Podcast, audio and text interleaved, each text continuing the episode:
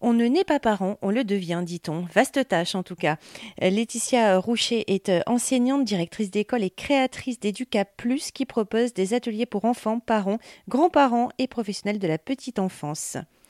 Alors qu'est-ce qu'on peut apprendre par exemple euh, dans ces ateliers? On dit que le cerveau de l'enfant n'est pas euh, encore mature. Et d'ailleurs, euh, je crois qu'il est mature euh, vers 25 ans, une vingtaine d'années. Et donc, ce qui fait que lorsque le petit enfant se sent menacé, se sent stressé, menace, ça va être cri, ça va être les, vous savez, les dépêche-toi du matin. Lorsque toutes ces menaces sont trop prégnantes, le cortex est déconnecté du cerveau reptilien et c'est le cerveau reptilien qui va commander. Donc, il va commander vraiment les fonctions euh, réflexes. Et, l'enfant n'est juste pas en capacité de nous répondre parce qu'il est déconnecté de son cortex supérieur qui lui lui permet de parler, de planifier, d'argumenter, etc. Tout ça, je l'explique lors des ateliers et des conférences avec des supports, avec où on va expérimenter les choses. Mais déjà, cette information-là permet de prendre du recul. Après, ça va permettre aussi d'adapter notre attitude, reconnecter le cortex et donc d'apaiser d'abord la, colère et de parler après. Donc voilà, ça c'est déjà une petite euh, première astuce. Alors pour apaiser, Certains enfants vont avoir besoin de câlins, d'autres vont avoir besoin d'un verre d'eau, d'autres vont juste avoir besoin d'être seuls. Et alors, en sachant tout ça, on peut aussi euh, anticiper certaines choses de la vie de tous les jours. On peut essayer déjà de mettre en place des petits rituels à la maison, des rituels au niveau du coucher, des rituels de préparation du matin, c'est une matière finalement qu'on n'apprend jamais au cours de sa vie. On va l'apprendre quand on est parent, mais on va tâtonner, on ne sait pas trop. Alors, euh. Voilà, oui. On n'a absolument aucun vocabulaire pour décrire ce qui se passe en nous. Oui, notre génération, on n'a pas eu ça parce que lorsqu'on pleurait ou lorsqu'on était, euh, tout dépend des personnes, hein, mais euh, pleurer pour un garçon, c'était c'était pas possible. Les colères, enfin toutes les émotions n'étaient pas exprimées. Et pourtant, c'est tellement riche.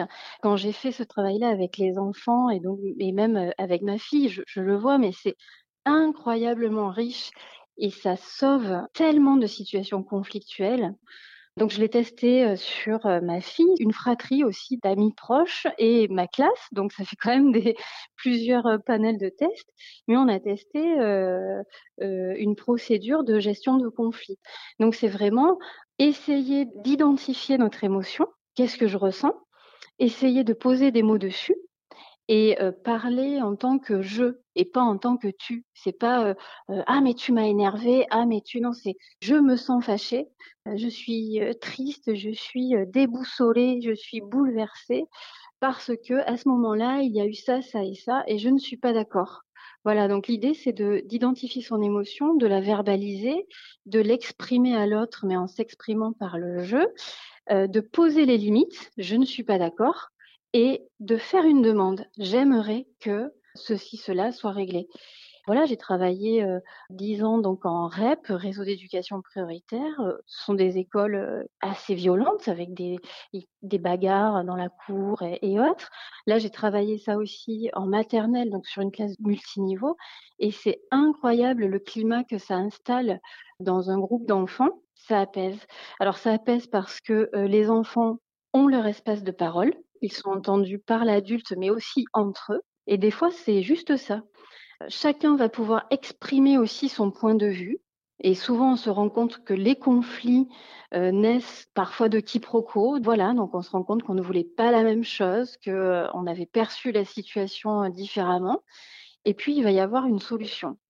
Vraiment, ça apaise le quotidien. Et poser un cadre sans punir, comment c'est mmh possible? Comment faire? Alors, ça, c'est la question euh, qui intéresse euh, énormément. Poser un cadre sans punir, c'est déjà éclaircir euh, les, règles. Qu'est-ce qui est important pour moi, adulte? Par exemple, moi, je sais qu'en classe, j'aime travailler dans un environnement calme. Alors, je sais que moi, ça, ça va être ma règle. Voilà. À la maison, ça va être, ce qui me vient là, c'est les repas. Est-ce que c'est important que mon enfant euh, mange avec des couverts ou pas, mange à genoux ou pas? Et ça, on est tous différents là-dessus. Et de là, nous, on doit se porter en garant de ces règles. C'est les poser et c'est le dire, c'est en informer la famille, poser le, cadre. Ensuite, ça va être lorsqu'il y a euh, énormément de problèmes à, à répétition. Mais euh, l'idée, c'est qu'on se réunit aujourd'hui pour euh, parler de ce problème-là. Moi, pour moi, j'en ai marre qu'il est décrit comme ça dans l'espace commun. j'en peux plus, il faut trouver une solution. Chacun va s'exprimer autour de ce problème et chacun va proposer une solution à chaque fois qu'on l'a testé, et ça c'est pareil, je le, teste aussi en classe, il y a toujours une solution qui va émerger et une solution qui sera actée et concrétisée euh, à la suite de cette petite réunion-là. Donc ça c'est ça c'est de la gestion de conflit. Ça va être aussi faire la, différence entre une punition et une sanction. Punir, ça va être euh, priver les enfants de quelque chose qu'ils aiment, mais surtout qui n'a aucun rapport avec la situation donnée. Je donne un exemple euh, à l'école, euh, les, certains enfants vont se faire punir de récré parce qu'ils n'ont pas fini de copier leur leçon. Et ça n'a rien à voir. du coup, l'enfant est super frustré par rapport à sa, à sa récréation. Ça solutionne pas le problème parce qu'on ne sait pas pourquoi il n'a pas fini de copier sa leçon. En plus, c'est antiproductif puisque euh, lui, il va retenir que lorsqu'il écrit, peut-être que potentiellement, il peut être puni derrière. Et alors la sanction, ça va être à partir du moment où les règles ont été établies, la sanction, elle n'arrive pas comme ça de but en blanc parce qu'aujourd'hui on est plus fatigué, parce que on est de mauvaise humeur. La sanction, elle va, ça peut être retrait d'un privilège, ça peut être, mais parce que c'est déjà, enfin l'enfant le sait en amont, vous voyez, ou, ou réparer. Un exemple d'ailleurs d'une petite fille qui m'a raconté ça. Papa et maman m'ont puni, m'ont mis dans ma chambre parce que j'ai renversé mon verre d'eau. Donc là, typiquement, c'est un exemple intéressant parce que du coup, là, la sanction, entre guillemets, mais ça peut être une réparation. Elle peut très bien aller chercher l'éponge, éponger, et en même temps, elle aura euh, appris de son geste. Et voilà, et on va continuer à vivre. Parce que derrière, il y a aussi le rapport à, à l'échec. C'est important, toutes ces notions, parce que ça travaille aussi la, confiance en soi et l'estime de soi, en fait. C'est euh, renverser son verre d'eau quand on est tout petit et puis se, faire punir comme ça derrière. C'est aussi euh, bah, la prochaine fois, elle, euh, elle n'osera peut-être pas se resservir de l'eau parce qu'elle l'a déjà fait tomber, parce qu'elle s'est fait punir. Réparer son geste, ça va lui permettre d'apprendre et de recommencer quand même, mais de recommencer en s'améliorant.